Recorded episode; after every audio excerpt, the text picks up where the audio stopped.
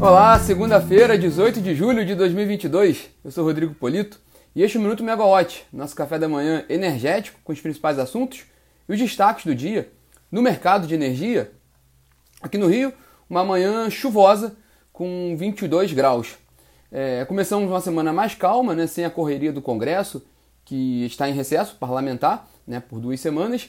E o destaque hoje são dois, na verdade são dois destaques. Né? Um é a crise né, de suprimento de gás natural da Rússia para a Europa, e a outra é a expectativa com relação à reunião do Conselho de Administração da Petrobras hoje, que pode definir né, a indicação dos nomes para, o, para a próxima formação do Conselho e a convocação de uma Assembleia de Acionistas. A gente explica um pouquinho mais isso aqui hoje. Bom, a gente vai abrir pela atualização do Programa Mensal de Operação, do PMO de julho, divulgado na sexta-feira pela, pelo Operador Nacional do Sistema Elétrico. A carga, a previsão de carga para julho ficou praticamente em linha com a última previsão, e com isso a expectativa ainda é de um aumento da carga em julho de 1,2% em relação a julho do ano passado. Com relação às afluências, no Sudeste e Centro-Oeste, houve uma redução leve de 67% para 65% da média de longo termo, e com isso também houve um ajuste ali na, na previsão de armazenamento dos reservatórios hidrelétricos do Sudeste e Centro-Oeste, de 61,8% para 61,2% no fim desse mês, mas o cenário ainda é muito favorável em relação a suprimento de energia e condições de abastecimento nesse período seco. Bom, na agenda dessa segunda-feira, né? Nessa segunda, o ministro de Minas e Energia, Adolfo Saxida, ele cumpre a agenda aqui no Rio de Janeiro. Né? Ele participa agora às 11 da manhã, junto com, com o ministro da Economia, Paulo Guedes, da posse do novo presidente da CVM, da Comissão de Valores Mobiliários, João Pedro Barroso do Nascimento. Esse evento é agora de manhã, aqui na sede da CVM no Rio. Né? À tarde, o Saxida, o ministro, tem reunião lá na empresa de pesquisa energética. É uma reunião institucional e também de atualização de agenda da estatal. É, ainda sobre o Saxida, né, o ministro foi nomeado, né, saiu hoje publicação no Diário Oficial da União, ele foi nomeado conselheiro de Itaipu Nacional ele vai substituir, ele já substitui né, com essa publicação, Rodrigo Limpe, que é o atual presidente da Eletrobras e que deixou o conselho de administração da, de Itaipu Nacional. Isso é importante também e é até razoável, porque com, né, com a definição da privatização da Eletrobras, não, não seria razoável o, o, presidente da Eletrobras privada participar do conselho da Itaipu Nacional agora, né, sobre os braços ali que tem uma governança ligada à NBBPAR, a nova estatal, e que já tem uma, né, tem uma dinâmica de governo, né? Então a essa separação ficou claro hoje nessa publicação no Diário Oficial da União. Na área de petróleo, o jornal Valor Econômico informa hoje né, sobre essa reunião do Conselho de Administração da Petrobras para deliberar sobre o parecer feito pelo Comitê de Elegibilidade da companhia com relação aos indicados pelo governo para a nova composição do Conselho. Né, a gente deu essa, essa, essa reportagem na semana passada sobre essa questão dessa, dessa indicação para o Conselho da, da Petrobras. Lembrando que dois dos sete nomes indicados pelo governo para o Conselho da Petrobras foram rejeitados por esse comitê interno da, da, da Petrobras, né? um parecer pela rejeição, porque eles são, esses dois nomes são integrantes de órgãos federais, né? da, da, da estrutura federal do governo e teriam um conflito de interesse em participar do Conselho de Administração da Petrobras. Vale lembrar que o nome do, do indicado para a presidência do conselho, né, o Gileno Barreto, que é um nome ligado à área econômica do governo, mas que não tem um cargo ali, ele pode ser. Foi, teve, teve a indicação aprovada né, pelo, pelo comitê, né, há, um, há uma recomendação de aprovação do nome dele para o conselho. Bom, agora o conselho de administração vai analisar esses pareceres né, e vai tomar uma decisão hoje sobre a indicação né, para elaborar a proposta da administração para convocar uma assembleia de acionistas que a Assembleia sim é soberana para decidir a composição dos novos nomes do Conselho de Administração da Petrobras. Só lembrando rapidamente que tudo isso começou lá atrás, quando o presidente Jair Bolsonaro decidiu né, mudar a presidência da companhia mais uma vez, é, retirando o José Mauro Coelho. Então ele fez essa indicação para, o, para a Petrobras de que queria novos nomes, indicou os novos nomes, e isso tudo continuaria até essa definição, só até essa Assembleia Geral. O fato é que, como o José Mauro Coelho renunciou ao cargo, aí pôde abrir um, um, espaço ali rapidamente para que o conselho, naquele momento, ele pode, ele tem esse poder, indicar um substituto, e aí foi indicado o Caio Pai de Andrade, e aí ele assumiu a presidência da Petrobras. Se não, se não tivesse ocorrido isso, ele só seria aprovado, só poderia ser aprovado na Assembleia de Acionistas. Então a gente acompanha esse assunto hoje também, porque é muito importante, porque é uma definição para a Petrobras no momento crucial, principalmente dos preços de combustíveis, né? Há um esforço muito grande do governo e do Congresso para reduzir tributos no preço dos combustíveis. Hoje, o preço da gasolina, de acordo com os dados da ABICOM, da Associação Brasileira de Importadores de Combustíveis, os preços da gasolina no Brasil estão sendo é, negociados pela Petrobras, inclusive com valor acima do mercado internacional, de 8%, e o preço do diesel está exatamente na paridade de preço de importação. Então está se configurando até um cenário favorável para essa próxima administração da Petrobras, inclusive com espaço, dependendo das contas, de até de redução dos preços dos combustíveis. A redução que a gente tem visto atualmente já é o efeito das medidas de impostos, né? a redução tributária no, no, nos combustíveis. Mas há um espaço ainda, pode haver, dependendo de, de como evoluir esses cálculos, para uma redução também da própria Petrobras da venda do produto para as distribuidoras. Então é um ponto também para acompanhar, principalmente nesse segundo semestre. E só atualizando rapidamente, saiu agora de manhã, né, às 8h30, o relatório Focus do Banco Central, quais estimativas do mercado para PIB, IPCA e outras informações. Mas no caso do IPCA, que é da inflação, que é a maior, maior preocupação nesse momento hoje no Brasil e no mundo, a expectativa, de acordo com o Boletim Focus, é de uma, de uma, de uma inflação de 7,54% esse ano, e esse número já baixou um pouquinho em relação à semana passada, que era de 7,67%.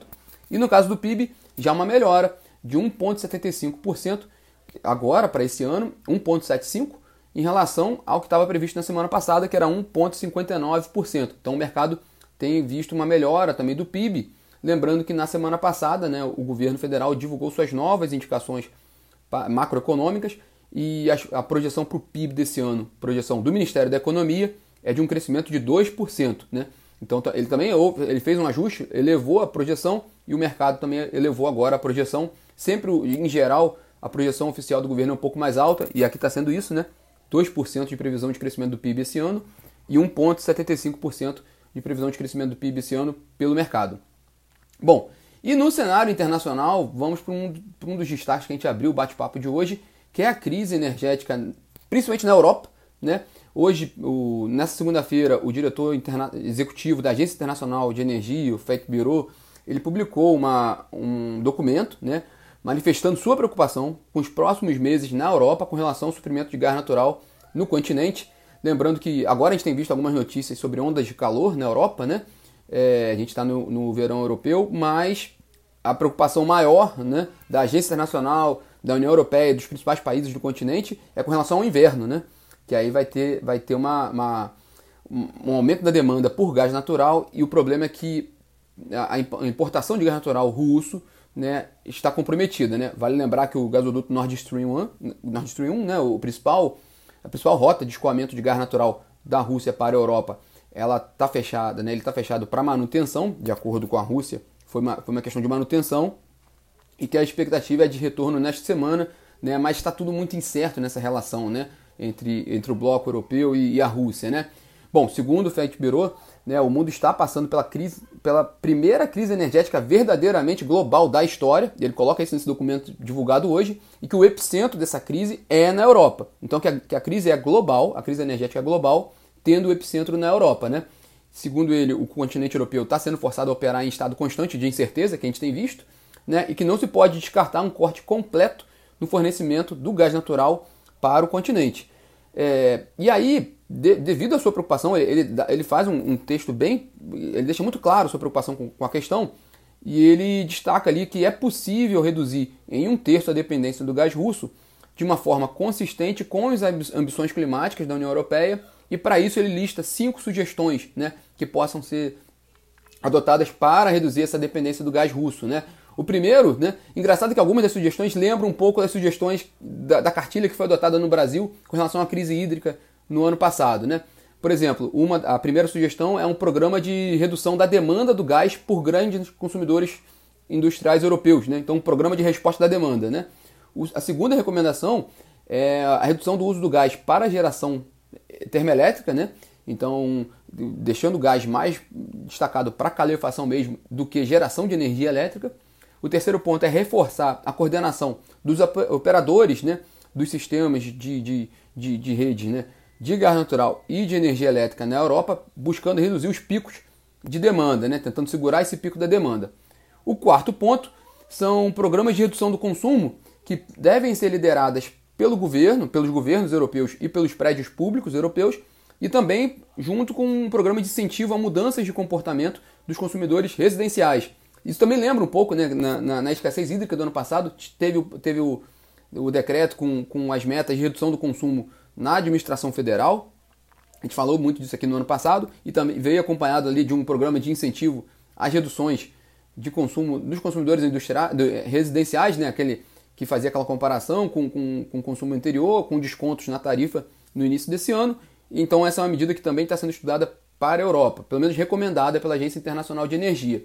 E o último ponto né, é que, como uma, de sugestão, seria a organização de uma governança, né, de um planejamento de emergência para a Europa, né, entre os governos e o, a União Europeia, é, para cortes organizados no, no, suprimento, caso haja essa necessidade. Né? Então, um plano, de fato, um plano de emergência, né? um ERAC, né, que a gente tem no Sistema Interligado Nacional, né? É, um ERAC europeu ali para o gás natural, caso de fato venha a situação mais, o cenário mais tenebroso que seria um corte completo do, do fornecimento de gás natural russo para o continente europeu, né?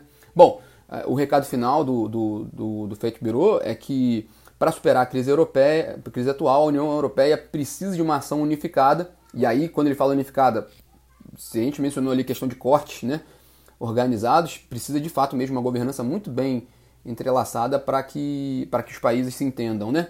Bom, vamos para a agenda da semana, né?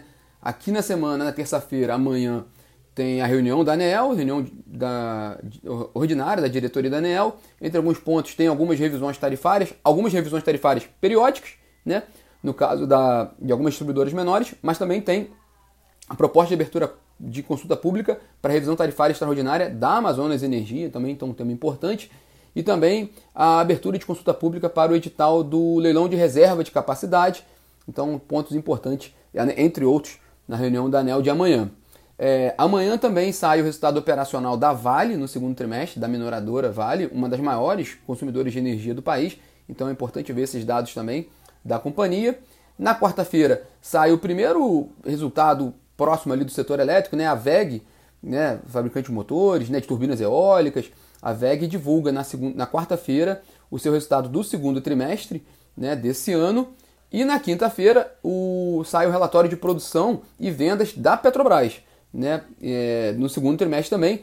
É, da mesma forma como a gente falou da Vale, na Petrobras, e a gente acompanha mais de perto por causa da área de energia, esses dados são muito importantes da Petrobras, até para a gente ter uma ideia de como, como virá o resultado da companhia em relação ao segundo trimestre. Né? E na sexta-feira, mais uma atualização do PMO de julho. Né? Bom, para ficar de olho nessa semana, é, essa reunião da ANEL e as tendências que, que a gente vai poder observar com relação às tarifas de energia, pelo que for colocado com relação a essas, essas revisões tarifárias. Também o relatório de produção de vendas, produção e vendas da Petrobras. É importante ficar de olho, porque para a gente ter, como eu mencionei, uma visão clara ali, ou um pouco mais, é, um pouco mais indicada do que, que pode vir em relação ao resultado da companhia desse segundo trimestre, né? Lembrando que esse trimestre, esse segundo trimestre, já foi sob nova direção, né? O José Mauro Coelho assumiu ali em meados de abril e agora mais, mais recentemente o Caio Paz de Andrade. Então, já uma companhia já com um novo, um novo, uma nova gestão, né? Que antes do antes estava sendo pelo General Silvio Luna, né? E por fim, para ficar muito de olho também, o desdobramento dessa crise na, na Europa, né? Que se intensificou, né? Acho que elevou um pouco mais o patamar ali de preocupação nessa, nessa última semana. Então vamos observar também para ver o que, vem de desdobramento dessa crise, né? E o que, também pode impactar o mercado global, consequentemente o Brasil, né? Bom, e na Megawatt hoje não tem evento, mas tem aniversário da Camila Maia, da nossa equipe, né? Brilhante Camila Maia. Parabéns, Camila, né? Muitas felicidades. E nos falamos aqui amanhã, pessoal. Quem entrou depois no bate-papo pode conferir né, também no podcast já já, que está subindo. E amanhã, às 9 horas da manhã, a gente está de novo aqui para o nosso café da manhã energético. Tchau, tchau, pessoal. Tenham uma ótima segunda-feira e tenham uma ótima semana.